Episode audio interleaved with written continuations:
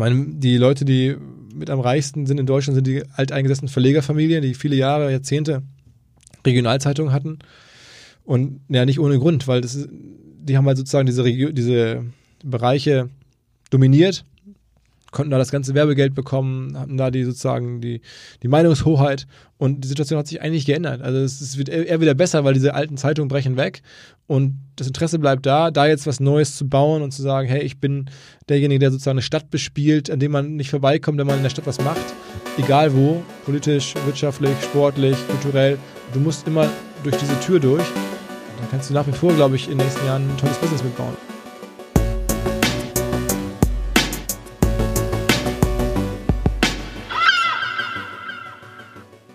Moin Moin und herzlich willkommen zu einer neuen Folge von Chef Talk. Eine neue Woche, ein neuer spannender Gast. Wie jede Woche ist es unser Ziel, euch inspirierende Persönlichkeiten vorzustellen, die über ihre Erfahrungen sprechen, ihr Wissen mit uns teilen und uns ihre besten Tipps verraten. In dieser Folge durften wir mit dem vermeintlichen Event- und Marketing-Guru der deutschen Szene sprechen, Philipp Westermeier, dem Gründer von OMR. Begonnen haben die Online-Marketing-Rockstars damals als ein kleines Event mit knapp 200 Teilnehmern. Mittlerweile begrüßen sie knapp 55.000 Menschen in den Messehallen, produzieren unzählige Podcasts und haben ein Team von knapp 90 Mitarbeitern aufgebaut. In Hamburg sind sie eine feste Institution und der erste Kanal, wenn es darum geht, Marketing-Trends ausfindig zu machen. Ich spreche mit Philipp über die Zeit vor OMR, seine zwei Firmenverkäufe, warum er damals in New York lebte und welche Weltstars er schon kennenlernen durfte. Was mich persönlich sehr beeindruckt hat, ist Philipps Neugier. Man unterhält sich mit ihm keine zwei Minuten und schon fängt er an, dich mit Fragen zu bohren, egal welchen Hintergrund du hast. Dieses aufrichtige Interesse an seinem Gegenüber hat ihn vermutlich dorthin gebracht, wo er heute ist was ihn aber noch alles ausmacht und wie seine persönliche Vision aussieht, erfahrt ihr in dieser Folge. In dem Sinne, dreht die Lautstärke auf und freut euch auf diese Folge. Viel Spaß! Wir sitzen hier heute im Herzen Hamburgs, 100 Meter gefühlt weg vom, vom Fernsehturm und woran wir vorbeigelaufen sind auf dem Weg waren die Messehallen. Und wir dürfen ja wirklich mit einer Person sitzen. Einige nennen ihn den Podcast Papst. Wir können für uns, äh, für Chefdorf sagen, eine, eine der größten Inspirationsquellen. Wir dürfen heute uns mit Philipp Westermeier unterhalten. Moin, Philipp. Moin, vielen Dank. Für, das ist ja toll, das zu hören. Also vielen, vielen Dank. Philipp, du bist, ich glaube, in der Online-Marketing-Szene bist du ein Begriff schlechthin. Alle, die irgendwie was mit Marketing zu tun haben. Hol uns doch mal, noch mal kurz ab. Wer, wer ist Philipp Westermeier für alle Leute, die, die nicht aus der Branche unbedingt kommen? Ja, also ganz simpel, bin, sehe mich als Unternehmer, ähm, komme ursprünglich aus Essen im Ruhrgebiet, bin vor 15, 16 Jahren, 2003 nach Hamburg gekommen, ähm, habe dann kurz bei Gruner und Jahr gearbeitet, Bertelsmann als Assistent vom damaligen Chef von Gruner, Bertelsmann Vorstand damals gewesen. Bin dann raus, habe mit meinen Partnern zusammen Firmen gegründet im Online-Marketing- und Digital-Technologiebereich. Ähm, unter anderem SEO-Seiten gemacht, wie so viele. Dann haben wir ähm, so Banner gemacht, die dich verfolgen. Das kennt man ja von, von Schuhe, die immer hinterherkommen. Nicht so sexy, aber sehr effizient damals, effektiv damals haben dann ähm, auch so, so Handel mit Restplätzen im äh, Advertising-Bereich gemacht. Und nebenher habe ich immer so Seminare gegeben, weil mich Leute gefragt haben, äh, ähm, ja, kannst du mir helfen mit, mit irgendwie Online-Marketing? Und dann habe ich das versucht. Und dann irgendwann ging das halt nicht mehr. Einzeln, haben wir ein Seminar gemacht. Dann haben die Seminarleute irgendwann gesagt, Mensch, sieht man sich nicht mal wieder oder gibt es nicht noch ein Aufbauseminar? Und äh, dann haben wir das aber nicht gehabt, dann haben wir dazu eine, eine Konferenz stattdessen gemacht, einmal im Jahr. Und ähm, alles so nebenberuflich für die ersten drei, vier Jahre und aus diesem ganzen Ding ist dann, aus der Konferenz ist dann jetzt, was ich heute so als, als Medienunternehmen sagen würde, wir sind jetzt fast 100 Leute hier bei, bei OMR, also mit Event-Business, mit Podcast-Business, mit Seminaren, also Education, Studien, äh, Jobbörse und allem, was so dazugehört, äh, natürlich Redaktion. Und das ist jetzt sozusagen ähm, mein unternehmerisches Leben geworden. Äh, war so nicht ganz geplant. Ich wollte immer so in diesem Bereich Medienmarketing arbeiten. Das jetzt, bin da super zufrieden und glücklich mit äh, haben wir jetzt ja äh, so ein bisschen auch Hobby dann fast einen Beruf gemacht. Und jetzt gucken wir, wie wir da die Zukunft gestalten können, ähm, sozusagen, wie man heute eine Medienfirma baut. Genau, Jetzt hast du schon ganz viel vorweggenommen, was wir gleich quasi nochmal reingehen.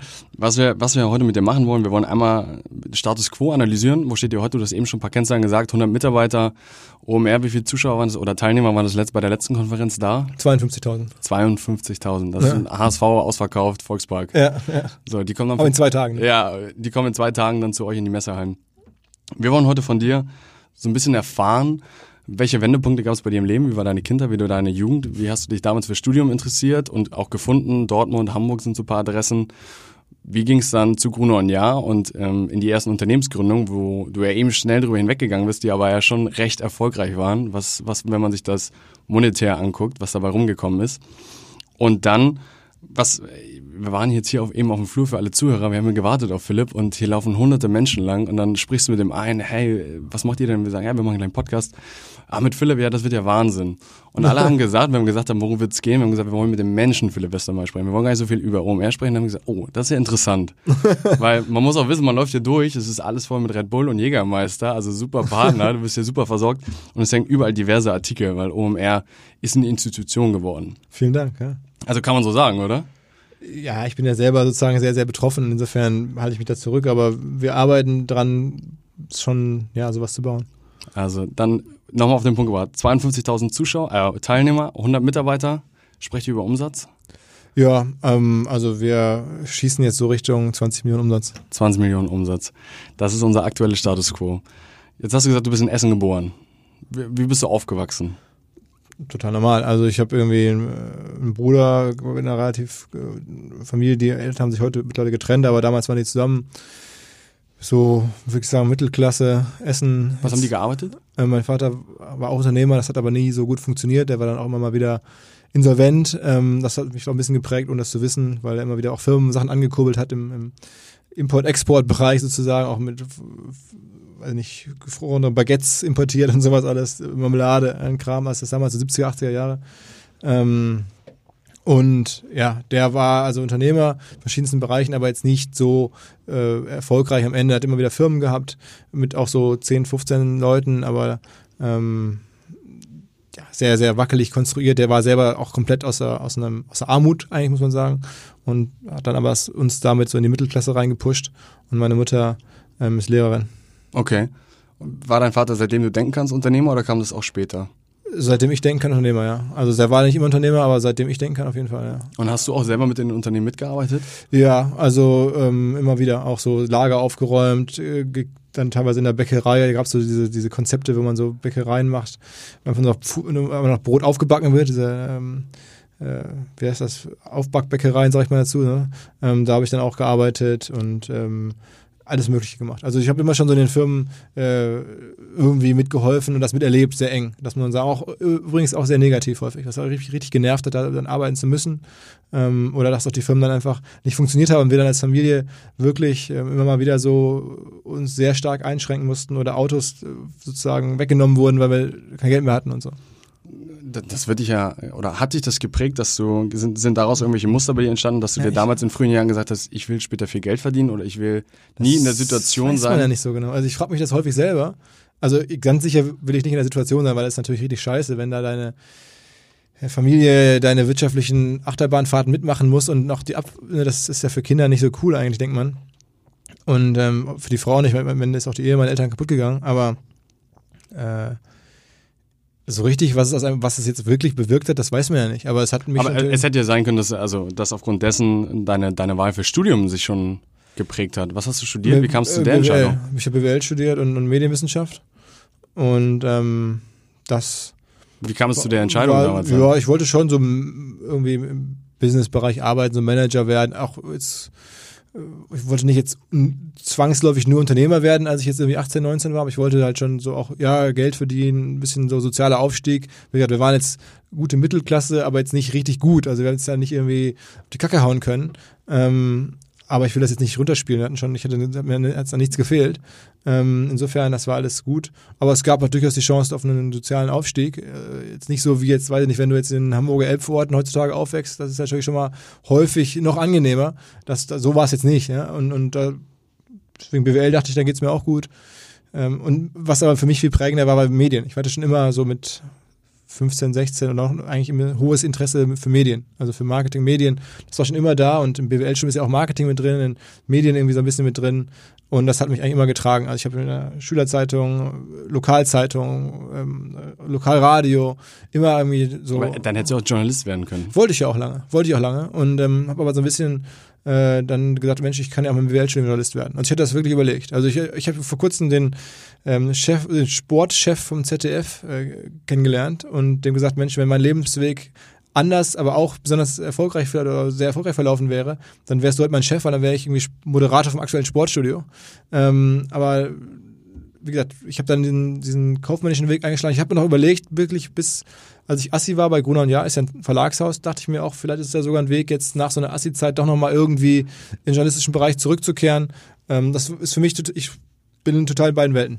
Weil das Spannende gerade ist, warum, warum ich so schmunzeln muss. Wir haben vor zwei, drei Wochen mit Dr. Georg Kofler, dem Gründer mhm. von ProSieben, gesprochen und der hat genau das andersrum gemacht wie du. Der hat gesagt, er hatte nie was mit Unternehmertum an sich im Hut und hat Publizistik studiert und ist daraus Unternehmer geworden und hat sich jetzt aber im Nachhinein gewünscht, er hätte wahrscheinlich damals mehr BWL gemacht, so wie du es getan hast, weil der Schritt vom BWLer zum Journalisten wahrscheinlich nicht ganz so kompliziert ist. Ja, also ähm, wahrscheinlich ist der Schritt wirklich einfacher. Ich glaube, der Herr Kofler, dem geht's ja nun sehr gut, der hat ja eine extrem erfolgreiche Karriere gemacht. Ich glaube, wenn der jetzt sich beschwert, das ist auf ganz hohem Niveau. Ja. Aber ähm, ja, so war jetzt mein Weg. Also ich war, das war für mich prägender, diese, in diese Kreativbranche reinzuwollen, ähm, als jetzt das BWL-Studium. Das, das war so wichtig, aber das war jetzt nicht, was mich getrieben hat. Dann warst du, mit wie vielen Jahren warst du durch? Also warst du ein guter Schüler eigentlich noch? Ähm, ja, schon okay. Okay. Und dann Studium in Dortmund gemacht? Ja, nicht viel. Also ich habe ja, das ist, habe ich schon im äh, anderen Podcast, wo auch so ein bisschen so, zur Sprache kam, äh, erzählt. Ich bin, habe ich mit 19 eine Amerikanerin kennengelernt in Essen ähm, und bin dann mit der gemeinsam nach New York gezogen und habe dann von 19 bis 21 in New York gelebt im Studentenwohnheim. Mit ihr? Äh, mit ihr. Auf einem, einem Zimmer quasi? Ja, so. auf einem Zimmer nach einer kleinen Wohnung zusammen. War dann drei Jahre in New York habe aber in der Zeit in Dortmund meine Scheine gemacht und war da nicht viel anwesend, habe dann alle meine Praktika alle Zeit. Also New York, äh, Dortmund gependelt für die Klausuren.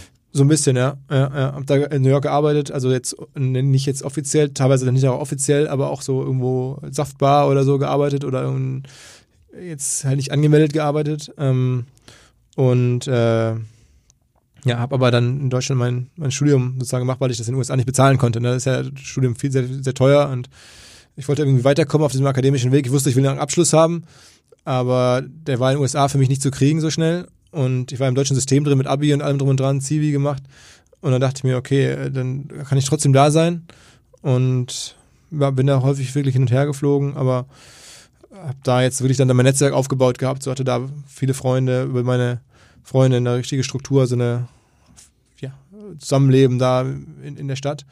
Und ähm, das hat mich sehr, sehr geprägt. Das war wahrscheinlich so für mich jetzt neben den, klar, den 20 Jahren davor oder den 19 Jahren davor, die familiären Wurzeln, war das sicherlich so das krasseste da im Studentenwohnheim, wo alle irgendwie große Ziele haben, teilweise.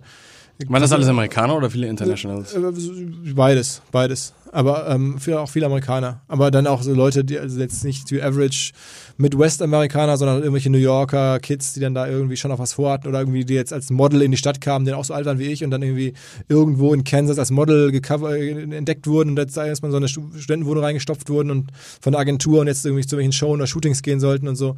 Also das war so, solche Leute betraf man halt da regelmäßig. Und das hat mich sehr geprägt. Das hat immer, da war jetzt niemand, der so sagte, ich will jetzt eigentlich irgendwie Steuerberater werden hier in Dortmund. Ähm, das, und das, das, das amerikanische alles, Mindset. Irgendwie. Das ist New York vor allen Dingen. Ne? Das, ist, das, ist, halt der totale Punkt, wo dann da in, in der Altersklasse oder generell in der Stadt ähm, solche Leute halt sind, die da immer so unterwegs sind. Da, da kam halt keiner und wollte irgendwie sagen, ich möchte eigentlich jetzt ähm, Lehrer werden. Das, das hat man da nicht getroffen. Die gibt es sicherlich auch in New York, aber die waren halt nicht in diesen Studentenwohnheimen, dann nicht da irgendwie in diesen Gruppen, in die ich da reingerutscht bin, un, unwillen oder un, unbewusst. Und da kam halt sehr, sehr viel so Ehrgeiz und das, was ich dachte, okay, es ist ja alles möglich. Dann kam ein Typ, weiß ich noch ganz genau, der damals ähm, Kofi Annan war UN-Generalsekretär, hat dann irgendwie im Büro gearbeitet von Kofi Annan, der arbeitet auch, wohnt auch in einem Studentenwohnheim. Da dachte ich, ey, krass, was hier für Typen rumhängen. Auf einmal so die Spitze der Welt, so UN-Generalsekretär ist zum Greifen nah quasi. Und das hat mich irgendwie so äh, sehr geprägt, diese Zeit. Und dann warst du irgendwie Kellner in irgendwelchen Restaurants und dann kamen irgendwelche Mega-Promis da zum Essen vorbei und sowas. Das war so diese Nähe. In Essen hast du das ja nicht. In Essen lebst du da rum und der größte Star ist irgendwie ein Schwimmer, der mal bei Olympia Vierter geworden ist oder so. Jetzt hart gesagt. Und in New York ist es halt ganz anders. Da sind dann halt wirklich so Kellners da und auf einmal sitzt dann da irgendwie ein Typ, wo du denkst, krass, da war ich in einem Film. Aber das ist, das ist ja schon, das ist ja schon, das muss man ja sagen. Also, das in deinen frühen Jahren hast du ja schon Role Models für dich gehabt, die, die du hier nicht gehabt hättest. Und die dich vom, vom Mindset, dann, wie du gerade gesagt hast, so geprägt haben. Ja, und jetzt Role Models ist jetzt, sagen wir mal, sehr stark. Es ist eher so eine Gesamtkultur oder so eine Gesamtattitude, die immer so da war. Es ist nicht die einzelne Person, sondern es ist mehr so das Portfolio in verschiedensten Personen. Glaubst du, ist es immer noch so? Deutsch, amerikanisch vom, vom Ich glaube, wenn man die richtigen äh, Strukturen reingerät, so in dem Alter, dann würde man genauso infiziert oder so genauso begeistert werden. Also würde es mir genauso gehen, wenn ich mir genauso gehen. Also wenn ich jetzt wieder nach New York gucke, ich glaube, da gibt es nach wie vor so äh, Studentenwohnheime, Student Housings, wo man leben kann, wo man jetzt mit 19 die Welt sozusagen gerade erstmals richtig betritt nach, nach, nach der Schule und sich fragt, was mache ich jetzt eigentlich, wo man dann krass gecatcht wird. Ähm, und Würdest du es genauso wieder machen? Das war jetzt noch nicht geplant. Ich wusste das ja gar nicht. Ich hatte diese Frau kennengelernt, ne? Und dann Hier in, hier in Essen. ähm, in, also in Essen, ja, die witzige Geschichte. Ich habe Zivildienst gemacht ähm, bei einer Frau, die querschnittsgelähmt ist, war so Mitte 50 oder 50 damals und die lebte selber 20 Jahre in den USA. Hat dann da einen Autounfall gehabt, querschnittsgelähmt, ist dann zurück nach Deutschland gekommen wegen der sozialen Versorgung als Querschnittsgelähmte. Und dann habe ich dort ähm, bei ihr immer eine Woche sie versorgt, bin ihr in der Wohnung gelebt. Und dann kam irgendwann die Tochter von dieser Frau, die halt in Amerika geboren wurde, groß geworden ist, also die war eine Amerikanerin, zu Besuch. Und diese Tochter war dann äh, die, Freundin von mir, mit der ich dann nach New York gegangen bin. Okay. Ja, spannende Zeit damit Anfang 20. Also man Ja. sagt ja, dass New York so immer noch einer der Hubspots ist, wo man unbedingt eigentlich hingehen sollte. Also Hast du noch Kontakte von damals? Ja, ja, ja. Bist du regelmäßig da? Ähm, ja, schon. Also jetzt nicht so regelmäßig, einmal im Jahr vielleicht oder so. Und dann hast du dich in New York in die Bib gesetzt, hast Ja. ordentlich gepaukt, bist zurück nach Essen, nee, nach Dortmund geflogen. Brooklyn Heights Public Library. Ja, Und, dann, und dann bist du zurückgeflogen, um dann Rechnungswesen zu schreiben. ja, wirklich. War das nicht frustrierend auch irgendwie? Also warum hast du nicht gesagt, ich breche das jetzt ab in Deutschland? Weil es war ja irgendwie ein sinnvoller Plan, erstmal da einen Abschluss zu bekommen und dann wäre der ja auch in den USA anerkannt gewesen und alles. Und ich hatte jetzt ja auch, ich wusste ja gar nicht, was kommt, kommt jetzt langfristig, aber ich war schon so ein bisschen auf Sicherheit aus und wollte jetzt nicht, wollte ein Studium gerne machen. Und das ging halt eigentlich für mich nur so. Ich, klar kannst du dann auch gucken, ob du in irgendeine so eine, ähm, so eine City University reinkommst, wo dann die Gebühren geringer sind, aber für mich war es so viel einfacher. Bachelor, Dortmund, Nee, Diplom. Diplom. Ah, das war, ja. Naja. Diplom Alte. Zeiten, schon ein paar Jahre Ja, das, das kennen wir gar nicht mehr so. Diplom gemacht. Mhm. Und dann war für dich die Entscheidung, du, du hast weiter studiert? Ja, ich habe dann irgendwie meine Abschlussarbeit geschrieben, auch über Gründung von Zeitschriften. Ähm, und da der Prof, der die betreut hat, fand die ganz gut und sagte mir, Mensch, hier, du bist ja auch so ein Medientyp, Zeitschriften und so. Ähm, ich wechsle jetzt hier nach Hamburg an die Hamburg Media School, ein neues Institut der Uni Hamburg und werde da akademischer Leiter und baue da jetzt so neue Studiengänge auf, Medien, Management und, und, und Journalismus und so. Und ähm, da suchen die jetzt auch gerade Studenten für den ersten Jahrgang kannst du dir nicht vorstellen, das zu machen. Und ich hatte mich da halt von meiner, oder wir hatten uns getrennt, aber ehrlicherweise hatte sich meine Freundin eher von mir getrennt als umgekehrt. Und dann war ich wieder zurück nach Deutschland und habe dann da mein Studium auch zu Ende gemacht und dann mich gefragt, was mache ich jetzt eigentlich? In Essen bleiben wollte ich nicht. Nach New York wollte ich auch nicht oder war ich jetzt gerade fertig mit nach den Jahren. Obwohl das so aufregend war und so viele gute Leute Ja, da das waren. da gewöhnt man sich ja auch dran. Ne? Also dann nach drei Jahren oder so war ich dann auch so, das war einfach noch ein hartes Leben. Ist auch anstrengend da und wenn man keine Kohle hat und dann davor am Anfang steht halt kein Visum so richtig, jetzt wo man sofort sagen kann, ich bin ja auf dem Arbeitsmarkt gar nicht der gleiche wie ein Amerikaner, weil ich habe einen deutschen Abschluss, aber hat keinen amerikanische, keine Green Card. Ähm, da war das dann gar nicht so optimal. Da war ich auch irgendwie froh, da mal weg zu sein. Dann wollte ich mir was Neues angucken und wahrscheinlich wäre ich irgendwie in Berlin gelandet oder in irgendeiner anderen amerikanischen Stadt, vielleicht dann irgendwie in San Francisco oder sowas. Ähm, aber ähm, dann kam halt diese Chance mit diesem Professor, äh, der dann sagte, Mensch, hier in Hamburg und Hamburg fand ich eben auch ganz cool, kannte ich nicht so genau. Und dann bin ich dem gefolgt und hatte da dann das Glück, als einer im ersten Jahrgang, da gab es auch so Stipendien, da konnte man das dann äh, relativ gut studieren. Und dann war ich halt da mit dabei und habe das dann zwei Jahre gemacht. Wie alt warst du da jetzt? Wo sind wir ungefähr gerade? Ähm, als ich da angefangen habe, war ich 23 an der, an der, an der, in Hamburg. Bin dann nach 23 in Hamburg gekommen jetzt. Und da warst du mit 25 durch. Mit- Genau. Und dann ging es für dich, hattest du dann schon den klaren Plan, zu sagen, alles klar, nach dem Master weiß ich XY Ja, ich wollte in die Medien, ich wollte in so einen Medienkonzern, ins Management von einem Medienkonzern, das, das wusste ich relativ klar. Hatte ich ja dann auch im Studium her irgendwie einen klaren Plan. Ich wusste jetzt Journalismus erstmal nicht, sondern erstmal jetzt diese Management-Skills und so, jetzt so, so eher so Management-Karriere war, war mein Plan. Und dann ähm, hatte ich halt Riesenglück, dass äh, da damals der, der Chef von, von Gruner so sagte, Mensch, ich brauche hier einen neuen Assistenten, Büroleiter, wie das immer so hieß. Ähm, ich will mal was Neues ausprobieren. Äh, bringt mir mal Leute von extern, die irgendwie spannend sind, die ich mal kennenlernen kann für so einen Job bei mir im Büro. Und dann hat der Personalchef von Gunnar und Jahr da irgendwie angerufen an der Hamburg Media School und gesagt, Mensch, hier habt ihr die Aufgabe, irgendwelche Leute ranzukarren, die irgendwie äh, meinen Chef begeistern und, und der Assi werden können und so. Und dann hatte mein Professor von damals, den ich immer noch über die zwei Jahre da eng dran war. Dr. dann, Armin Rott? Genau, der. Der ist ja immer noch bei uns an der Uni. Ja, habe ich am, am, am Lehrstuhl gearbeitet ähm, und hatte auch überlegt, bei dem zu promovieren. Ähm, waren wir schon so Überlegungen, worüber ich promovieren könnte und so. Dann kam dieser Anruf und dann sagte der Mensch, hier hat mich irgendwie von Gunnar Jahr, der Personalchef, angerufen. Die suchen da jemanden, willst du da mal hinlaufen? Und dann habe ich gesagt, ja, kann ich mir gerne angucken, finde ich geil. Den Job finde ich total spannend. Ähm, wenn du mir das zutraust, würde ich mich freuen, wenn du mich da empfiehlst. Und dann hat er mich da empfohlen. Und dann bin ich da hin und dann hatte ich einen, einen Termin mit dem mit dem Bernd Kunon. Und dann haben wir uns gut verstanden und dann hat okay, kannst du das machen hier. Und äh, dann bin ich der Assi geworden. Du hattest ja eigentlich dann nie so wirklich den Struggle, irgendwie zu sagen, nach, nach dem Studium, was kommt da für mich? Du warst ja relativ gut vorbereitet. Bis dann ja, das hat sich so ergeben. Also ich habe dann tatsächlich jetzt nämlich nicht bewerben müssen, keine große Ochsentour machen müssen. Also das kam dann, weil ich eigentlich, was ich dachte schon, ich promoviere so und habe dann entsprechend natürlich darauf so ein bisschen vorbereitet. Dann kam der Anruf und dann ging das relativ schnell. Ja, ja, okay ersten Berufsjahre Gruner und Jahr wahrscheinlich, jetzt sind wir, in der, da New Economy war schon zu Ende. Ja, ja, auf jeden Fall zu Ende. Da war es war so 2005, 2006. Ja. 2007 war ich da so die Zeit. Aber Ende da, 2005 war, da warst du immer noch ein Early Adopter, wenn, also wenn, wenn das Thema neue Medien da aufkam, da ging es doch. Ja, ja, genau. Das war, das war noch, also so SEO und so war da auch gerade angefangen, ähm, parallel in dieser ganzen ne, Suchmaschinenoptimierungswelt ging da los. Ähm, 2006 und 2007 weiß ich noch, da kam irgendwann StudiVZ für mich auch sehr prägend. Da kamen die Gründer von StudiVZ, Essan Dariani, Michael Brehm, ähm, haben dann versucht, StudiVZ, also erstmal haben sie natürlich in kürzester Zeit groß gemacht, dann verkauft und da haben die bei Gruner bei Bertelsmann angeboten, dass man das kaufen kann. Und dann saß ich damit in einem Meeting, wo die am Tisch saßen und sagten, Mensch, ihr könnt das hier kaufen, kostet irgendwie 60 oder 70 Millionen oder irgendwie sowas oder 80 Millionen. Und ich dachte, das gibt's doch gar nicht. Hier sind so Typen, die sind so alt wie ich und die sitzen jetzt hier bei meinem Chef, bei dem Chef von Gruner und Bertelsmann am Tisch und sagen dem, kannst haben, kostet aber 70, 80 Millionen. Und dann dachte ich mir, what the fuck, ey. Da, ich bin hier falsch mit meinem Anzug und meiner H&M-Krawatte und hier die Präsentation, den Termin anzuberaumen und Protokoll zu führen. Ich muss auch sowas machen. Und dann war der Punkt, wo eigentlich so die Inspiration kam, zu sagen, ähm, da ist gerade was Neues, da passieren so krasse Sachen. Ich erlebe das hier live mit. Ich gehe jetzt bei ähm, also waren die StudiVZ-Gründer quasi die, der, der, der unternehmerische Start von Philipp Westermeier? Ja, das ist, das wäre jetzt ein bisschen zu, zu krass, aber es war so einfach, das war für mich so der Moment, wo ich realisiert habe, dass gerade ein sehr, sehr gutes Zeitfenster ist dass man auch in meinem Alter damals sehr gut was machen kann, dass man nicht jetzt irgendwie warten muss, bis man super erfahren ist, um zu gründen, dass man, dass jetzt dann sich Sachen ändern in der Welt, ähm, die gerade anfangen, ähm, ich hatte immer schon so Spaß, nebenher so Projekte zu machen. Also so ein bisschen unternehmerisch war ich halt schon. Ne? Musste man ja auch sein, um in New York irgendwie klarzukommen. Aber ich war jetzt nie so, dass ich dachte, jetzt baue ich eine Firma.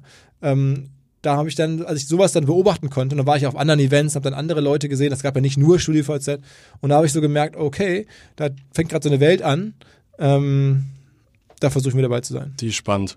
Dann bist du zwei Jahre ins, in den Investmentarm von Gruner gegangen? Ne, da war ich noch recht kurz. Also okay. da war ich, das war dann irgendwie, ähm, glaube ich, Kalenderjahr übergreifend. Ähm, deswegen steht es aus wie zwei Jahre, aber da war ich wahrscheinlich noch nicht mal eins. Und jetzt, jetzt kommt ja der spannende Teil, finde ich. Den finde ich so spannend. Jetzt, jetzt geht's los mit dem Unternehmertum. Jetzt kommen mhm. die ersten beiden. Aber das erste schon, finde ich, für mich sehr wichtig, wie dieser Weg. Weil diesen Weg, ja, wie man da reinrutscht, das ist schon, äh, ähm, also diese Schnittstellen zu haben, ähm, war für mich, glaube ich, super wichtig. War, war der Geschäftsführer von Gruner, war der prägend für dich? War das eine Art Mentor? Ähm, war das damals? Äh, schon prägend, ja. Also ich bin bis heute mit ihm befreundet, habe ihm bis heute recht viel zu verdanken. Der ab und zu treffen wir uns mal zum Essen und so. Und der ist ja mittlerweile auch äh, längst woanders. Der macht jetzt verschiedenste Aufsichtsratstätigkeiten, aber ist ein, ein super Typ. Und ähm, was hast du von dem konkret gelernt, wenn du jetzt so sagen würdest, die drei Sachen haben mich, haben mich nachhaltig von ihm, von, von ihm als Person geprägt? Ja, also das kann man nicht so genau sagen, weil das jetzt nicht so explizit drei Sachen waren, sondern das eher so in seine gesamte Ansatz war. So wie das, man beobachtet ja ganz viele Sachen unbewusst und indirekt saugt man irgendwas auf. Man, so geht er also mit seinen Kollegen um. So äh, führt er also diesen, dieses Unternehmen und seinen engsten Kreis und darauf achtet der und äh, so redet der mit Leuten und so. Das würde ich mal sagen, es sind sehr, sehr viele ähm, Sachen, die da so unbewusst so rüber diffundieren, äh, die ich dann so aufgeschnappt habe ohne dass ich jetzt genau gesagt habe, ah, so macht man es also. So war es nicht. Okay, gab, gab, gab, gab keine, keine Leuchte irgendwie. Wenn ich richtig informiert bin, wenn ich mich vorhin richtig vorbereitet habe, dann hast du das, das erste Unternehmen, AdTech, mhm. wird vielen kein Begriff sein, kann man ja in einem Satz, was macht AdTech? Also, also AdTech ist ja der Genrebegriff für, für das ganze Thema Advertising Technology und unsere Firma ähm, hieß AdYard, also ein, Name mit auch mit Ad, also AD wegen Advertising und wir haben damals ähm, mehr oder weniger Restplätze von diesen Bannern äh, hin und her verkauft. Also wir wussten, es gibt viel zu viele Banner. Die Preise für Banner sind, im, sind ganz unten und dann haben wir die eingekauft und dann im größeren Stil weiterverkauft an Zalando, die damals kam oder an, an eine Vodafone oder eine O2, die sagten, Mensch, Hauptsache ihr gebt mir Banner im großen Stil und günstig, weil ich habe Handys oder ich habe Schuhe, die braucht eh jeder. Hauptsache günstig auf guten Seiten Werbung schalten und da waren wir so diejenigen, die es möglich gemacht haben. Philipp, wer ist wir? Ähm, Tobias Schlottke und ich. Ganz am Anfang, dann später auch sofort Christian Müller, ähm, Studienkollege, der auch bei Gruner war. Wie habt ihr euch zusammengefunden? Also saßt ihr zusammen mit Gruner in der Kantine und habt gesagt, das Ja. müssen wir machen, Jungs? Oder? Nee, ähm, mit, ich hatte das ganz ursprünglich habe ich mal angefangen mit Tobias, weil wir beide so zu der Zeit den Wunsch hatten, also der, der war so äh, Softwareentwickler und hat ab und zu mal für Gruner irgendwie so äh, freiberuflich Softwareentwicklung, so Projektarbeit gemacht und da haben wir uns irgendwie kennengelernt im, da im Unternehmen und wir uns in die Arme gelaufen irgendwie so und angefreundet und dann hatten wir beide den Wunsch, was, was eigenes zu machen und dachten, Mensch, wir passen ganz gut zusammen, der ist der Tech-Experte, ich bin der äh, Sales- und Business-Typ. Das war dein, das war dein Part. Ja, ja, genau. Und dann, dann haben wir erst angefangen, ähm, so mit diesen Suchmaschinenoptimierungsseiten halt. Nebenberuflich schon, hatte ich schon, oder hatten wir beide schon neben der anderen Arbeit ähm, ein paar so Seiten äh, am Laufen, wo man dann irgendwie bei Google ganz gut gerankt hat und dann über Werbe, Werbegelder äh, ein bisschen was verdient hat. Und irgendwann war das auch so substanziell, dass ich dachte, okay, davon kann ich leben. Und dann haben wir über diese SEO-Seiten rausgefunden, wie das so geht. Da muss man ja auch Werbung drauf ähm, schalten, um Geld zu bekommen. Und dann habe ich halt verstanden, wie die Prinzipien sind. Äh, und dann dachte ich mir, Mensch, so SEO-Seiten, das ist ähm, immer so viel Arbeit, so viel Texte, da musst du da hochoptimieren, bist von Google abhängig. Lass uns doch die Werbe, Werbeflächen im großen Stil woanders einkaufen. Dann sparen wir uns das und machen vielleicht irgendwie dasselbe Business. Das ist ja nicht so das, also wenn ich mir, wenn ich jetzt diese Firma denke, das ist ja nicht so das Klassische, was viele Gründer predigen oder viele erfolgreiche Menschen, die sagen, finde deinen Purpose und finde Ja. das, was dir, was dir Null, Spaß null, macht. null. Das war ja eine rein ökonomische Entscheidung von euch. Absolut. Das war, eine, das war ein Zeitfenster, wo man Geld verdienen konnte. Und mein Ziel, ich war dann ja auch in einem guten Job, auf, einem, auf, einem, auf einer Managementkarriere, wenn man da Assi ist bei Bertelsmann, von einem Vorstand, dann Ist das war nächste eigentlich klar- Geschäftsführer oder was ist das? Ja, je nachdem, wie alt man dann ist und so, wie gut man, was, wie man auch dann Glück hat und so, aber das war schon klar. Du wirst danach irgendwie, machst du dann äh, Managementkarriere, bestenfalls bei Bertelsmann oder so. Da gibt es ganz viele Beispiele. Ne? Matthias Döpfner und andere Superstars der Branche schon damals waren auch mal Assi bei, bei Bertelsmann und so, bei Gunnar und Ja. Das war so der, die Spur, auf der man sich dann irgendwie wähnte. Und da geht man jetzt nicht ganz leichtfertig raus. Glaubst du, das ist immer noch so? Ähm, das hat sich vielleicht ein bisschen verändert, äh, weil ja auch die Rolle von, von, von dem Gruner so jetzt, da gibt's mittlerweile gibt's halt ein Facebook und Google, die auch sehr, sehr stark, das gab's damals halt so nicht. Ne? Da, war das, da war das so im Medienbereich die Nummer eins Firma. Jetzt würde ich sagen, sind die immer noch cool und wichtig, aber es gibt jetzt auch ein paar mehr, die auch ähm, äh, ja, eine gute Adresse sind. Aber ich meine auch vor allem die Position als Assistent der Geschäftsführung. Ja, das finde ich schon immer noch einen guten Job, muss ich sagen. Also wenn man da bei dem richtigen Chef ist, ähm, dann ist es ein super Einstiegsjob, glaube ich, ja. Das hängt natürlich sehr stark davon ab, bei welcher Firma, mit, mit welchem Chef vor allen Dingen. Und in welcher Branche? Also. Ja, ok- ja klar. Also wenn man das dann irgendwie jetzt im Medienbereich arbeiten möchte, man dann wird Assi in der, in der Schifffahrt, das bringt dir nichts. Ne? Aber ähm, wenn du dann bei einer spannenden Medienfirma der Assi wirst oder bei einer Marketingfirma, dann, dann kann das helfen. Ja, wenn du jetzt wahrscheinlich in die Schifffahrt gehst, das ist wahrscheinlich immer noch so viel für 30 Jahren, wenn du da für den Geschäftsführer arbeitest. Ähm, wahrscheinlich, wahrscheinlich, ja. In welche Branche würdest du denn jetzt gehen, wenn du sagen würdest, ich, ich mach's jetzt nochmal? Ich würde, also das ist meine Branche. Ich bin ja so ein Typ für Medien und für Marketing, digital, ähm, In- Inhalte-Business, in verschiedenster Form. Auch Podcast ist ja irgendwie Medien und so. Also das ist, den Schritt in diese Branche würde ich wieder so gehen. Die Branche hat sich da stark verändert, aber so meine Leidenschaft für Inhalte und für Sachen gestalten, irgendwie für Leute erreichen mit inhaltlichen Produkten, das ist immer noch so. Okay. Jetzt sind wir, jetzt sind wir an einem Punkt, ihr habt das gegründet, rein ökonomische Entscheidung gewesen, relativ schnell hochgezogen. Also wir hatten, ich habe irgendwie vor allen Dingen geguckt, dass, dass wir relativ schnell Geld verdienen, dass wir nicht irgendwie in der Situation sind, dass wir irgendwie immer Geld brauchen, kein Geld. Ich hatte immer Angst auch vor Investoren. Also vielleicht im Unterbewusstsein von früher noch. Vielleicht, ja. Also Es war irgendwie wichtig, ein Ge- Geschäftsmodell zu suchen, das nah am Geld gebaut ist. Also wo ich jetzt nicht irgendwie sage, ich baue jetzt die nächste große sprechende whatever oder, oder fliegende äh, also so, so, so ganz groß, so Elon Musk-artiges Denken null, sondern okay, wo kann ich mit einfachen Mitteln Geld verdienen. Und das selber schaffen aus eigener Kraft, mit eigener Arbeitsleistung und dann vielleicht jemand anstellen, wenn es gut läuft und das dann so größer machen. Und so hat das dann angefangen. Tobias konnte halt Ad-Server bauen und Ad-Technology entwickeln selber und ich konnte das verkaufen und damit habe das verstanden, wie der Markt funktioniert. Und das war halt eine super Mischung einfach. Und dann habt ihr es verkauft. Dann haben wir es verkauft, ja. Für?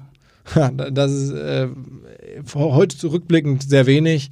Ähm, ja, ich glaube, in der ersten Tranche ähm, einen höheren sechsstelligen Betrag, in der zweiten Tranche, dann, weil das auch dann ganz gut lief, kam dann noch ein bisschen was hinterher, ähm, war dann auch ganz okay.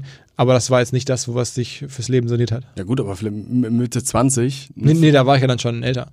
Da war ja, ich hab dann ja irgendwie, bei Gunnar bin ich, glaube ich, raus mit 28 und dann haben wir es verkauft mit 30 oder sowas, ja. Okay, aber mit 30. Wie alt bist du jetzt? 40. 40, ja, vor zehn Jahren. Ja. Und äh, also dann, dann hat man doch schon mal ein bisschen Startkapital für die nächsten Unternehmungen. Absolut. Also ich meine, das war toll. Nur wenn man heute so eine Firma hatte, die war damals äh, profitabel, die Firma, und ähm, hat Technologiefirma und so, würde man wahrscheinlich heute mehr Geld für bekommen, hätte man alles anders machen können. Ähm, vollkommen egal. Also so ist es gelaufen. Aber das ähm, war so die Situation damals. Und dann ging es ja gleich weiter mit der nächsten Firma. Also, Genau, dann War, haben wir war dieses- nicht lange Südostasien rumreisen, Nee, noch ein bisschen nee. Backpacking. Nee, das war, das war nicht mein Ding, sondern ich habe dann gemerkt, das macht mir Spaß, da bin ich jetzt an was dran. Auch die, das ist eine hohe Dynamik, wenn man jetzt ein Jahr Weltreise macht, ist die Welt wieder eine andere. Ähm, das wollte ich jetzt nicht und dann ähm, habe ich, äh, haben wir direkt das nächste Ding gemacht. Ähm, auch da wieder ganz stark unter haben Christian und Tobias sich da eingesetzt mit Trigo, also diese Firma, die die Banner baut, die dich verfolgen. Ähm, weil wir da halt uns auskannten. Das war ein Bereich, der war nicht so gut einsehbar. Da als Student oder als jemand, der was gründen will, so von der Straße, hast du nicht gecheckt, was da passiert. Du wusstest gar nicht, dass da Geschäftsmodelle sind. Aber, und ich glaube, das ist so ein Irrglaube. Ich glaube, viele Menschen denken, du musst in irgendeinem Bereich gründen, wo du super viel Ahnung hast. Also wir hatten dann davon Ahnung. Ja. Das, deswegen, das war für uns auch gut. Aber das, weil der Vorteil war halt, andere Leute hatten, das war schwer davon Ahnung zu haben, weil du musst in der Branche da, da rein. Ich finde es auch, wenn du irgendwo von Ahnung hast und das Gefühl hast, da ändert sich sehr viel und viele checken das gar nicht, dann ist es ja auch gut. Ja, ja. Okay. Und dann, dann habt ihr die zweite Firma genauso nach denselben Prinzipien aufgebaut. Nein, nein, das hatten wir ein bisschen, da hatten wir relativ früh dann auch so richtig Venture Capital Investoren, also so und dann doch Geldgeber, da hatten wir ein bisschen mehr Vertrauen gefasst und da wusste ich, wie das läuft und kannte auch Geldgeber und so. Und dann, dann ähm, kann ich die Branche auch ganz gut und dann haben wir das ein bisschen größer aufgezogen Und wieder verkauft. und wieder verkauft. Ja. Für noch mehr Geld oder weniger Geld? Ein bisschen mehr Geld. Und wie, wie hast du dich in der Zeit entwickelt? Wie hat das Thema Geld für dich eine höhere Bedeutung bekommen? War das immer noch derselbe Philipp? Ja, total. Also ich glaube nicht, dass ich mich irgendwie verändert habe. Ich meine, so würde ich dich beschreiben, so beschreiben dich wahrscheinlich viele auch andere als, als sehr bodenständig.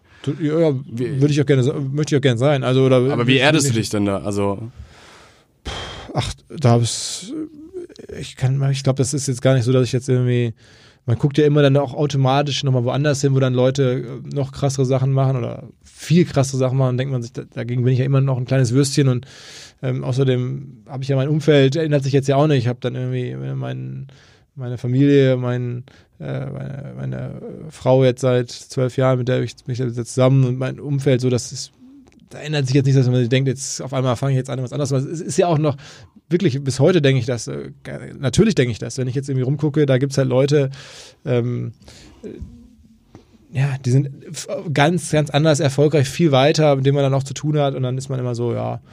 ähm, zu wem mal- guckst du da auf?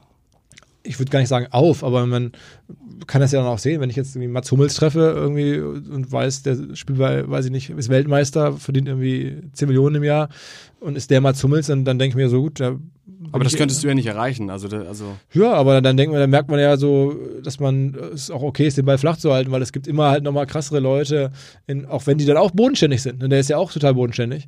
Ähm, und, und ja, also über OMR habe ich in den letzten Jahren ja die Chance gehabt, viele ähm, ungewöhnliche Leute so auch zu treffen und dann allein das sagt dir ja dann immer wieder, ja, du machst zwar auch ganz witzige Sachen vielleicht, du bist, hast auch ein glückliches Leben, aber jetzt gibt es keinen Grund durchzudrehen und, und es ist ja am Ende, wohin optimiert man? Ich versuche schon auf glückliches Leben zu optimieren. was ist denn ein glückliches Leben? Wo ich einfach jeden Tag gerne aufstehe und Bock habe auf das, was ich tue und auf die Leute, mit denen ich zu tun habe und nicht das Gefühl habe, ich verpasse irgendwas oder ich würde irgendwann gerne was anderes machen oder ich äh, stecke hier in einer falschen Situation und, und beneide irgendwen um sein, sein Leben, sondern wo ich denke, ja, das ist doch ganz geil so. Ist Ja, okay. ja. Und momentan könnte man sagen, ist es wahrscheinlich auch so noch. Ja, so ist es. Und das, so war es die letzten, aber zehn Jahre auch. Also es war jetzt, dazu brauchte ich jetzt nicht irgendwie OMR. Das ist natürlich besonders cool jetzt, aber das ähm, war damals auch schon so, als wir da das Ad-Trading gemacht haben. Ich habe mit vielen Menschen im Vorfeld aus deinem Umfeld auch diskutiert. Krass, was du alles gemacht hast. Also Glückwunsch, krasse Vorbereitung. Ich habe noch nie einen Podcast, glaube ich, gemacht, wo der äh, Gesprächspartner so gut vorbereitet war. Nein, nein, nein, das ist jetzt das ist zu weit gegriffen. Und das Spannende, was, was, was mir auch aufgefallen ist, also man muss ja sagen, Philipp, du hast ein eigenes Magazin, das liegt hier rum, du hast diverse Artikel. Was, was, was, was mich persönlich besonders bei dir interessiert ist, eigentlich, wenn wir auf das Thema kommen, du hast die letzten zehn Jahre OMR aufgebaut. Ihr seid sukzessiv von 200 Leuten gestartet, seid dann über die große Freiheit mit paar 600 Leuten, seid dann in die Tausender gegangen und seid jetzt bei 52.000, wie du anfangs gesagt hast. Was aber auf diesem Weg passiert ist und ich würde behaupten, viele, viele Bücher gehen darum, wie werde ich erfolgreich, aber du bist ja seit zehn Jahren permanent mit den schlausten Köpfen dieser Welt unterwegs und darfst dich mit ihnen unterhalten. Ja, also das wahrscheinlich ist das so, das habe ich nie drüber nachgedacht. Also manchmal denkt man so, okay, wen soll es jetzt eigentlich noch geben, der dich jetzt noch, der dir jetzt noch mehr Input gibt als die Leute, die man jetzt schon so treffen kann und die man ab und zu mal oder, oder die ich dann tatsächlich treffen darf. Ähm, aber ich denke da nie so strategisch und so makro drüber nach, wie du es gerade gesagt hast. Lass uns mal ein bisschen Name-Dropping machen. Wir waren in den letzten Jahren, was waren da für krasse Namen dabei? Im Podcast jetzt hier? Generell OMR. Ja, also ist halt die Frage, ähm, in, welcher, in welchem Bereich. Jetzt haben wir gerade schon Sport gesagt, sicherlich äh, Mats Hummels, Nico Rosberg und so im Sport mit die krassesten, die ich so ähm, die besser kennengelernt habe. Im Bereich Entertainment, Joko, Tim Melzer, so die Tony Hawk, Gary äh, Vaynerchuk. Ja, international sicherlich die, ja, also also das geht ja schon weit über die Grenzen von Hamburg und Deutschland irgendwie genau, hinaus. Genau, international sicherlich dann so Pinterest-Gründer als Business, also als Businessman. Wie, wie kommst du an diese Menschen ran? Ähm, es ergibt sich irgendwie meistens über Netzwerke und dann über, über OMR natürlich, dank der Plattform. Ich komme da nicht als Philipp Westermeier heran, so No-Name, sondern ich komme halt über die Marke OMR, über das Event. Aber das hat ja auch gedauert, um das aufzubauen. Ja, das war ja nicht ja, von heute auf morgen. Für, nee, das ist Schritt für Schritt. Im ersten Jahr ähm, hast du dann den zu Gast, dann hast du im nächsten Jahr den und dann steigert es sich jetzt immer so weiter, weil dann die Plattform wird größer, das wird dann für neue Leute wird's oder für noch, sagen wir mal, äh, krassere Leute wird es interessanter hinzukommen. Beim ersten Event sagt jemand aus USA, der Pinterest gegründet hat, was soll ich da? Hat man gar keinen, kommt man gar nicht, nicht durch. So, ja, aber irgendwann ähm, wird es an die rangetragen und dann äh, ist dann doch irgendwie interessant. So, ne? Und das ist halt so, eine, so ein organisches Wachstum. Komplett organisch. Äh, und das ist ja viel, also Empfehlungsmarketing, Word of Mouth irgendwie, dass das, das weitergetragen wird an, an diese Menschen ich weiß noch, ich glaube, ich war vor zwei Jahren oder drei Jahren war Gary W. hier bei euch. Mhm. In der, in, da, war ich, da war ich auch noch dabei. Und ich glaube, das hält ja bis heute noch nach. Ich glaube, ich habe gestern einen Artikel oder so gepostet, wo Gary W. gerade aus eurem Auftritt von damals ja, ja. Ähm, noch irgendwie eine Szene gezeigt hat. Ja. Also da habt ihr, ihr habt euch ein kleines Denkmal hier in Hamburg oder in Deutschland geschaffen. Man sagt, ihr gehört zu den Leitmessen weltweit. Wie funktioniert dieses ganze Event-Business noch für dich? Ihr seid äh, damit gestartet, das hast du eben kurz gesagt, ihr seid zum, zum Medienunternehmen geworden, ihr macht Podcasts. Was macht ihr noch? Education, sehr viel Seminare, ähm, E-Learning, Studien schreiben wir und verkaufen wir. Das sind also unsere drei Säulen, sind, ich sag mal so, dieses Education-Team mit all den Aspekten, Podcast mit den verschiedenen Aspekten und, und das Live-Event. Stichwort Education hast du genannt, das ist, das ist für uns super interessant du beobachtest diesen Markt generell, du beobachtest Entwicklungen, du hast damals gesehen, früh 2017, okay, hier ist jetzt irgendwie das schnelle Geld, hierfür passiert irgendwas. Wenn du jetzt aktuell drauf guckst, was glaubst du sind spannende, spannende Felder, wenn wir jetzt das Orakel Philipp Westermeier fragen? Sowohl für junge Leute, wo glaubst du, sind gerade starke Wachstumsmärkte, wo könnte ich jetzt ein schnelles Business starten, vielleicht mit SEO oder, oder, oder Servern? Gibt's da, gibt's da Entwicklungen, die du beobachtest, wo du sagst, oh, also, ähm, ich glaube, wenn man äh, so ein bisschen antizyklisch mutig ist, aber was ich jetzt, ich frage mich das eher für mich selber und nicht jetzt so sehr für jemanden, der jetzt 25 oder 26 ist. Deswegen habe ich da länger nicht drüber nachgedacht, was ich jetzt machen würde, wenn ich heute 25 wäre. Dann habe ich einfach den Markt jetzt nicht recherchiert und nicht geguckt.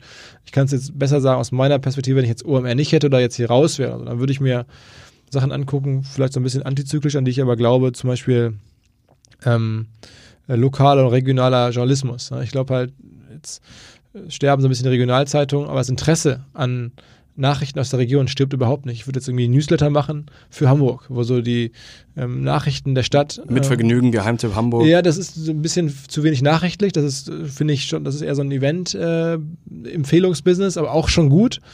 Ähm, aber das kann man, glaube ich, noch ein bisschen nachrichtlicher machen, auch politischer und dann daraus ein Abo-Modell, dann das weiterentwickeln, daraus vielleicht dann regionale Events zu machen. Ähm, da so ein, ich meine, die Leute, die mit am reichsten sind in Deutschland, sind die alteingesessenen Verlegerfamilien, die viele Jahre, Jahrzehnte Regionalzeitungen hatten.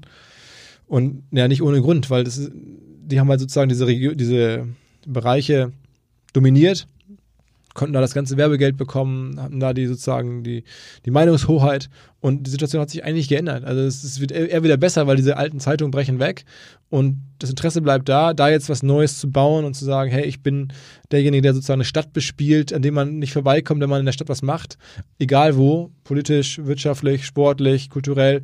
Du musst immer durch diese Tür durch da kannst du nach wie vor, glaube ich, in den nächsten Jahren ein tolles Business mitbauen. Und eher mehr als weniger. Ist es für euch ein Thema, wenn ihr sagt, ihr seid ja selber ein Medienunternehmen? Ja, ja das, also wir schaffen halt nicht alles. Ne? Wir haben jetzt ja gerade irgendwie Finance als neuen Schwerpunkt für uns, also Fintech, eine kleine Marke gegründet, die wir jetzt sozusagen hochziehen wollen.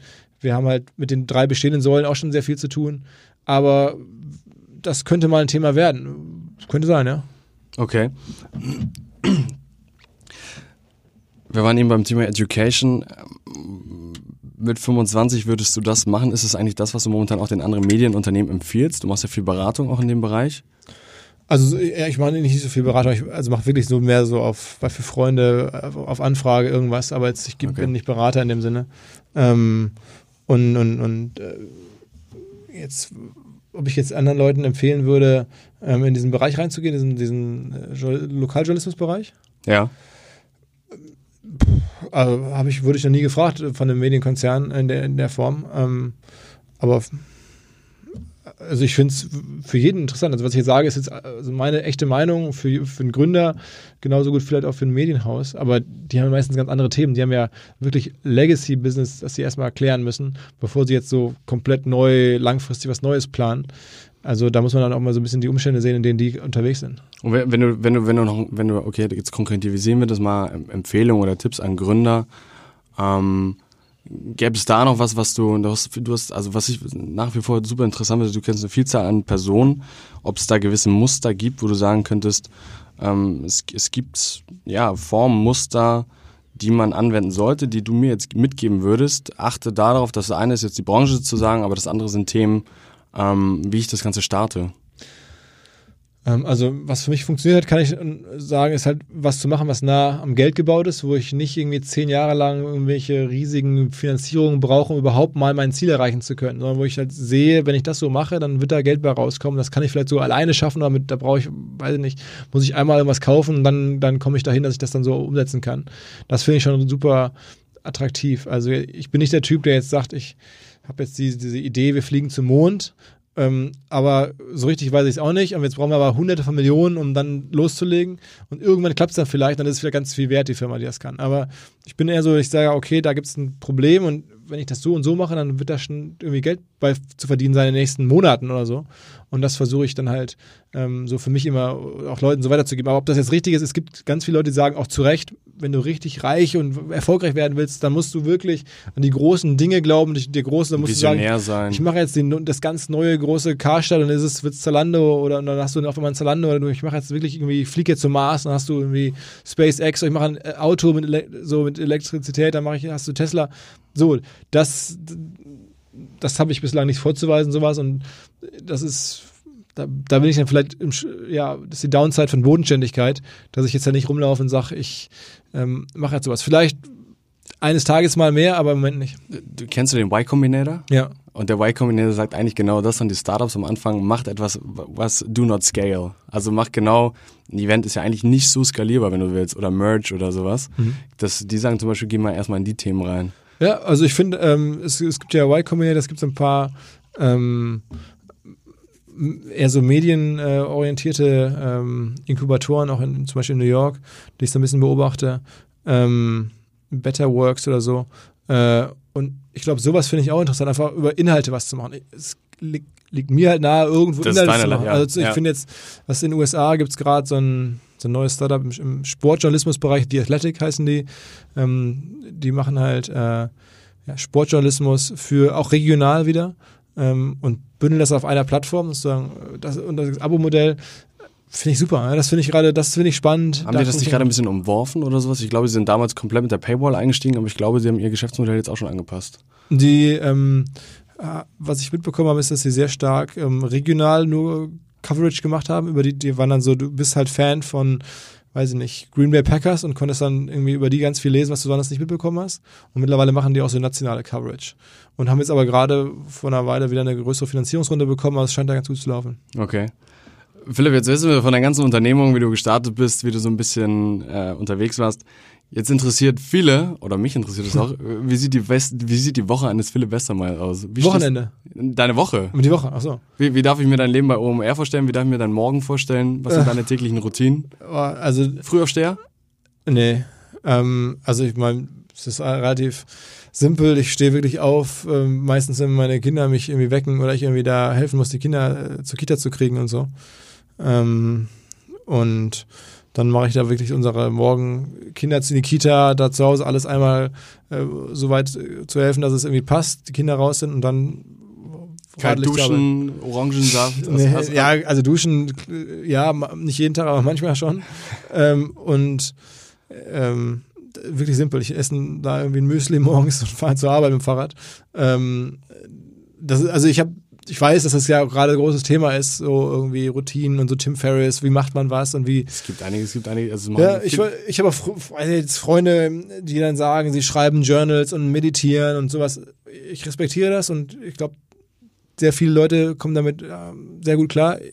Ich mache das so nicht, ich mache wirklich ganz viele so mit einem gesunden Menschenverstand, sag ich mal, so eher so die einfachen Sachen, so aus dem Bauch heraus, so, keine Ahnung, ich höre abends am Zähneputzen Podcast und dann. Was hörst äh, du?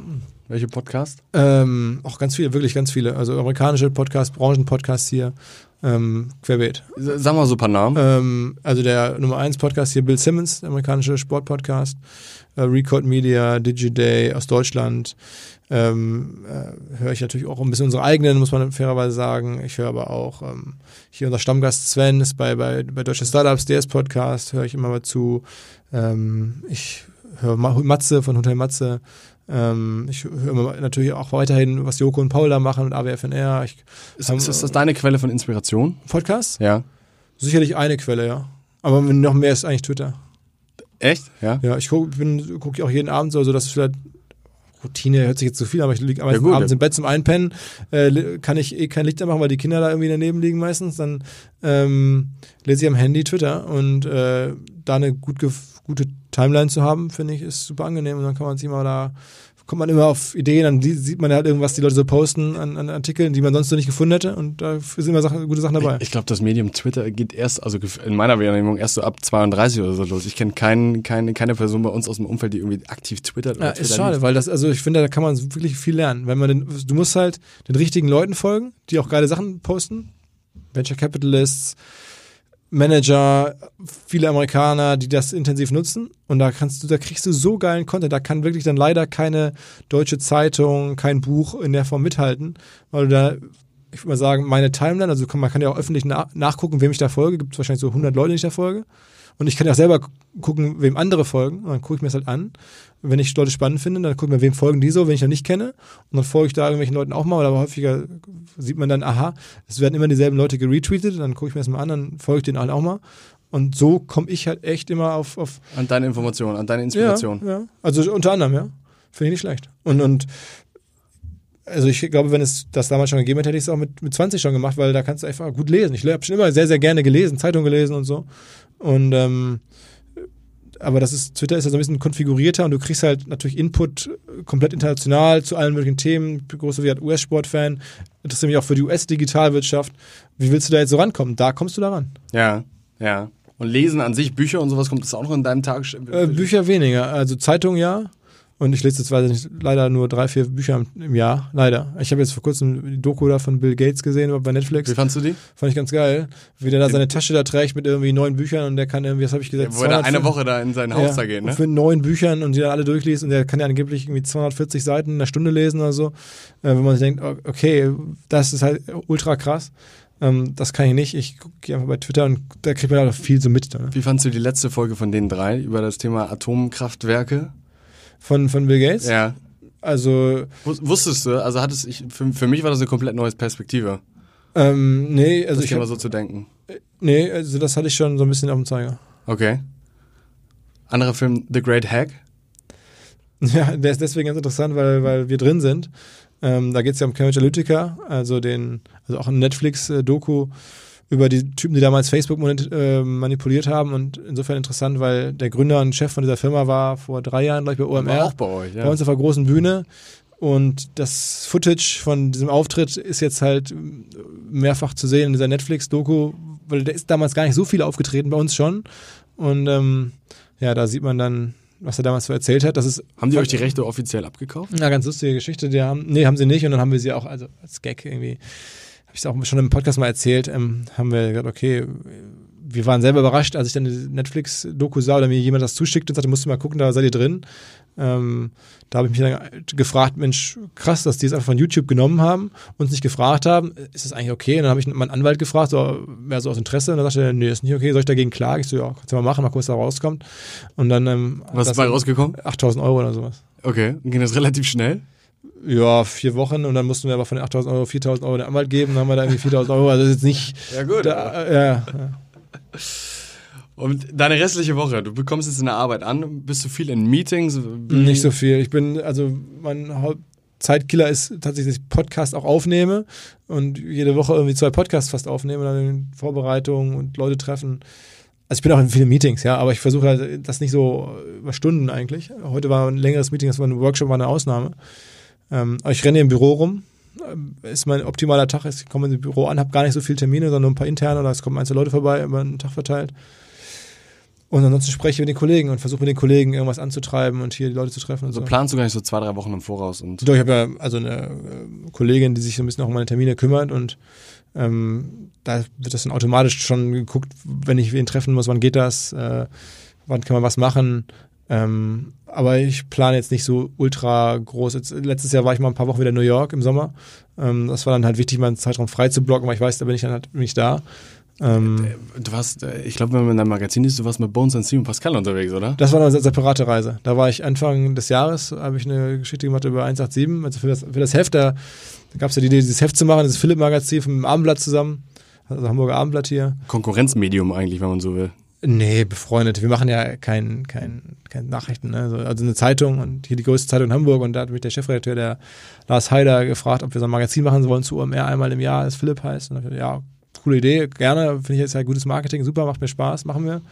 Und dann brauche ich aber eine Geschichte und dann ähm, war dann die Geschichte, wie ich dann mit, mit Bones und Pascal in, in New York war. Aber das war separat, das war jetzt Anfang des Jahres, dieses Jahr. Und äh, ich war davor, also jetzt 2018 im Sommer, war ich mal ein paar Wochen da am Stück, hab da eine Wohnung wieder gehabt und da mal so ein bisschen wieder gelebt. Bisschen Inspiration geholt. Ja, auch Leute getroffen, wieder Netzwerk aktiviert, aufgebaut. Ja, ein bisschen rumgeguckt, was so los ist.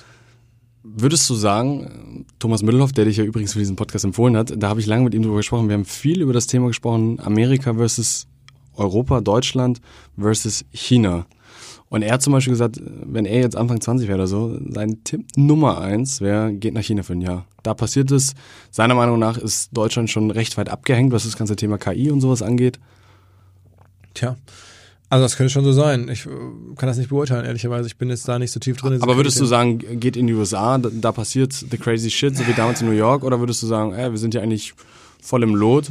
Also ich bin ja nie irgendwo hingegangen, so weil ich dachte, da muss ich jetzt hin, da passiert jetzt so strategisch, so nach dem Motto, ich muss jetzt in New York sein, weil das da 1999, 2000, 2001, als ich da war, da, da passiert jetzt. Ich glaube, das hat sich gar nicht so geändert. Da passiert immer noch extrem viel, da kann man immer noch gut hingehen. Und natürlich kann man wahrscheinlich jetzt auch nach China gehen, aber du musst da auch Bock drauf haben, es muss dir auch irgendwie äh, sinnvoll erscheinen. Aber wenn dir jetzt jemand ein Angebot macht, geh mal nach Peking zu irgendeinem sinnvollen Zweck, ähm, und man hat da Bock drauf, dann würde ich das machen, dann macht das, glaube ich, Sinn.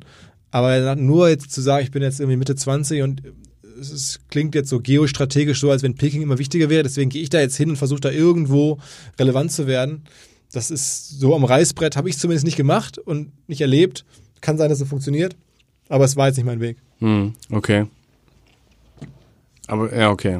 Gla- Glaubst du, wir sind in Deutschland nach wie vor gut aufgestellt und der internationale Also ich Kampf glaub- um Talente? Ja, das ist alles challenging und, und sicherlich hat auch Deutschland Zukunftsherausforderungen, große Herausforderungen, aber Ähm, Na, ich frage dich das, weil du genau mit diesen Menschen ja häufig unterwegs Ja, bist ja. und, und sprechen darfst. Ja, also ich glaube, ähm, ich bin jetzt nicht so super skeptisch und, und pessimistisch für Deutschland ähm, wie andere. Ich war mal bei, bei Lanz mit, mit Richard David Precht, äh, dem Autoren, und in der Sendung und da hat er der sehr, sehr negativ und sehr so ganz düstere Szenarien gemalt, die sehe ich jetzt nicht so, ehrlicherweise. Das ist auch ein bisschen natürlich der Job von, von jemandem wie dem Precht, da, der macht ja super Bücher und ist ja extrem erfolgreich, muss man ja absolut respektieren.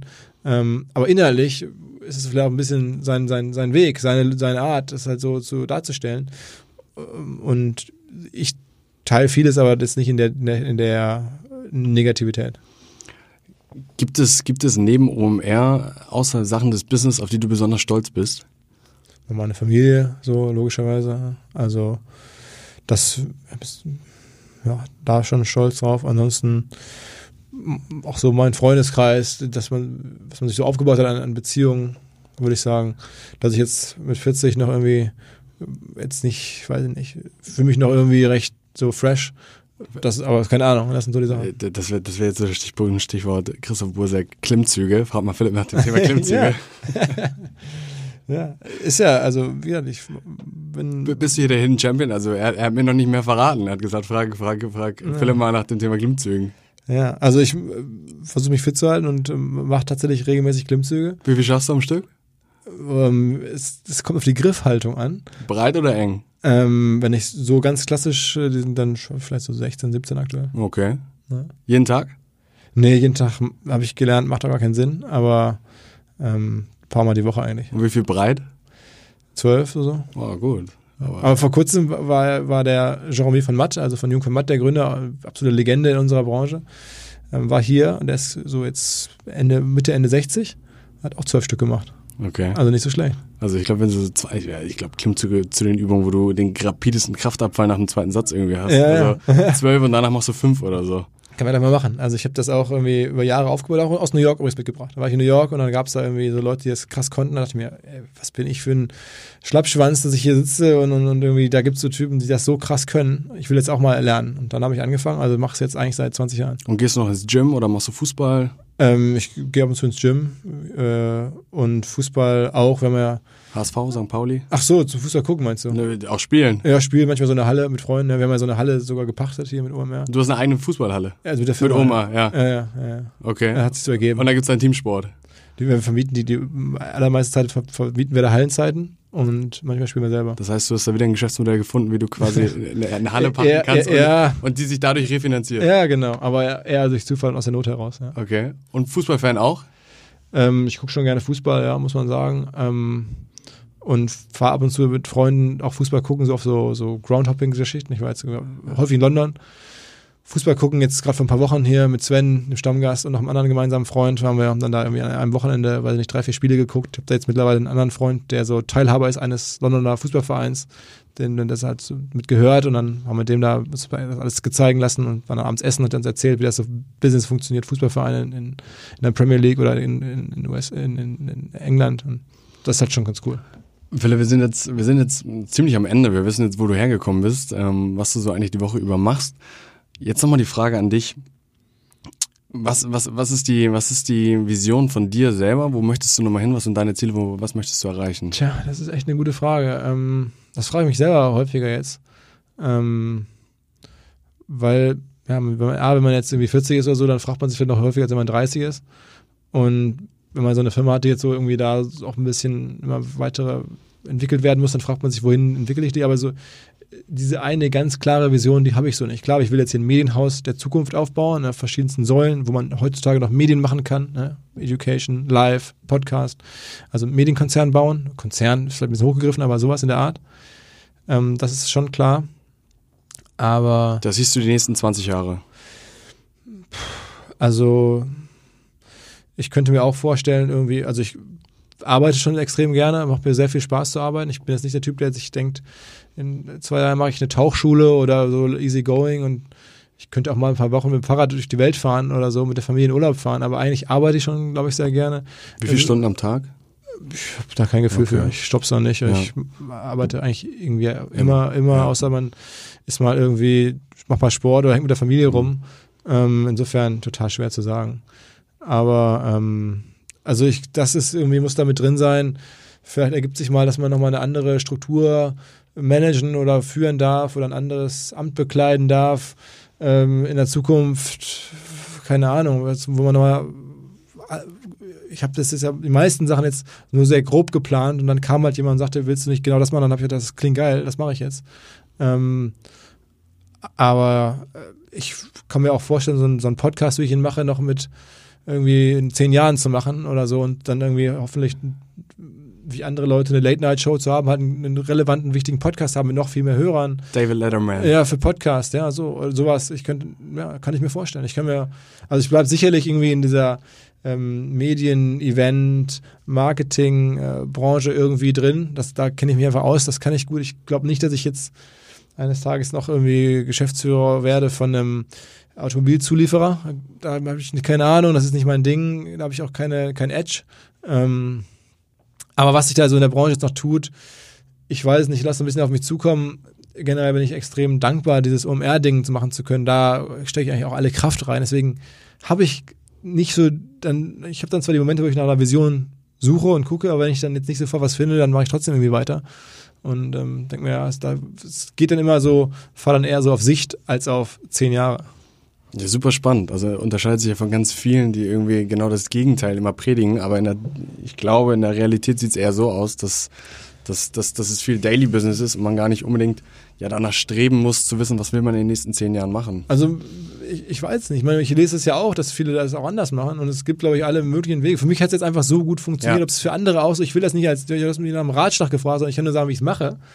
Und ähm, wenn man dann, sagen wir mal, wachsam durch seinen Alltag geht, dann erkennt man Chancen, glaube ich. So. Und, und äh, wachsam durch den Alltag gehen, das werde ich auch in den nächsten 10, 20 Jahren hoffentlich noch.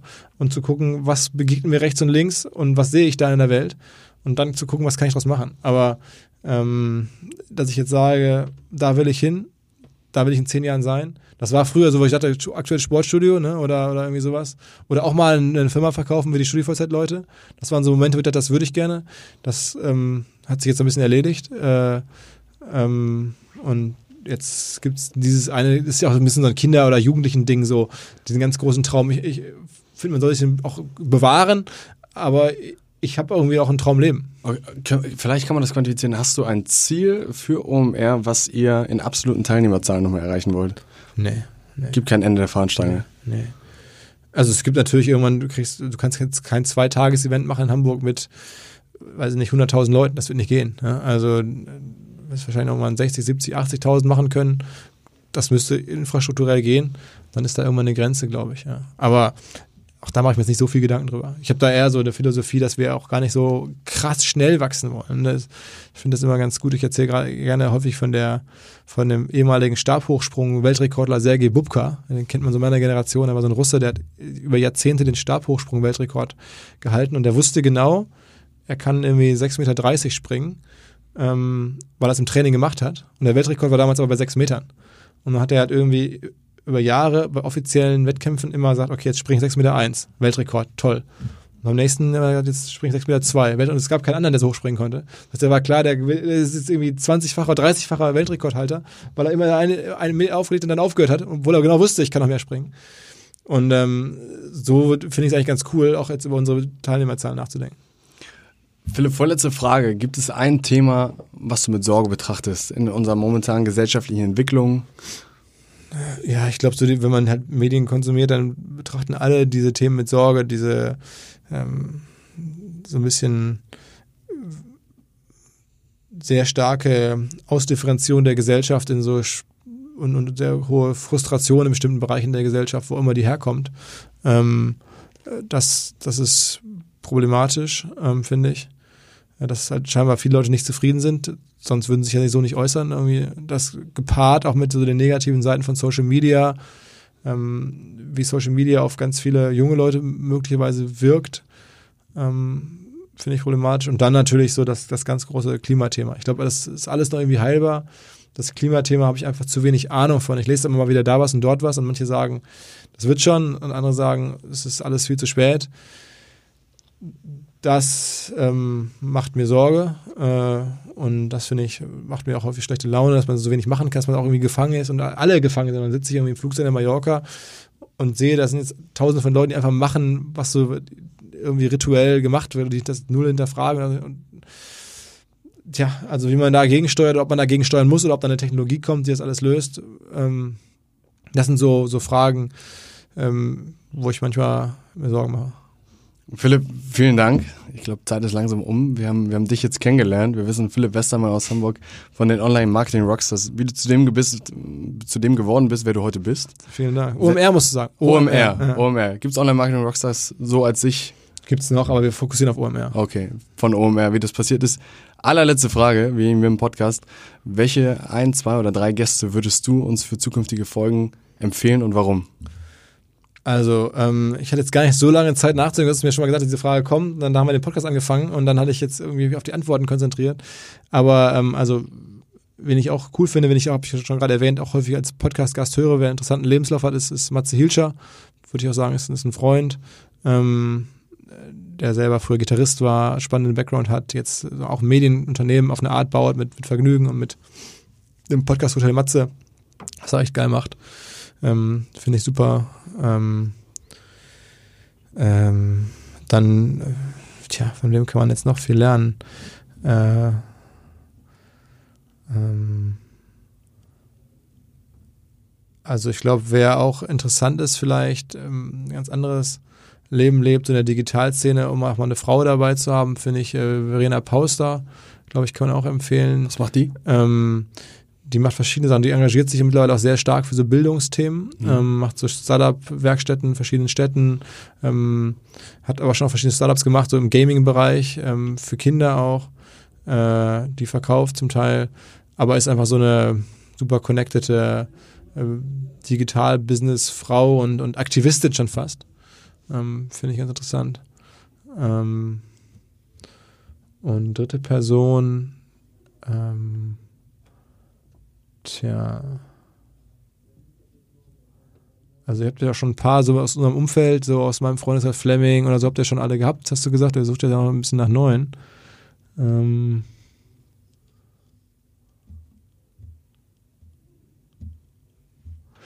also klar, von dem man viel lernen kann, ist, ist, ist Sven, Sven Schmidt. Ja. Extrem kontrovers, ist Stammgast bei uns. Ne? Ich finde den, aber für mich ist es schon auch ein Typ, dem ich zuhöre. Ich teile wirklich nicht alles und finde auch, aber ich mag den und äh, halte den für extrem interessant, was, was er innerlich zu sagen hat. Ja, dem kann man ja regelmäßig zuhören bei uns oder bei, beim DS-Podcast. Wenn man sich für solche Themen interessiert, ist das schon top. Super, alles klar. Dann haben wir, haben wir spannende zukünftige Gesprächsgäste. Vielen Dank für deine Zeit, dass wir hier sein durften. Wir verfolgen euch als Cheftreff OMR noch weiter mit großen Augen und versuchen viel, viel von euch zu lernen und von dir als Person. Vielen Dank. Wir euch ab jetzt auch. okay, offiziell. Danke dir, Philipp. Sehr gerne. Ciao, ciao. ciao. So, das war unsere Folge mit Philipp Westermeier. Nachdem diese Folge beendet war, sind wir noch mit Philipp in das Sportzimmer gegangen und er hat easy 20 Klimmzüge gemacht auf jeden Fall ein krasser Typ. Ähm, wir hoffen wie immer, dass ihr viele wichtige Tipps mitnehmen konntet und ja, macht's gut und bis zur nächsten Folge.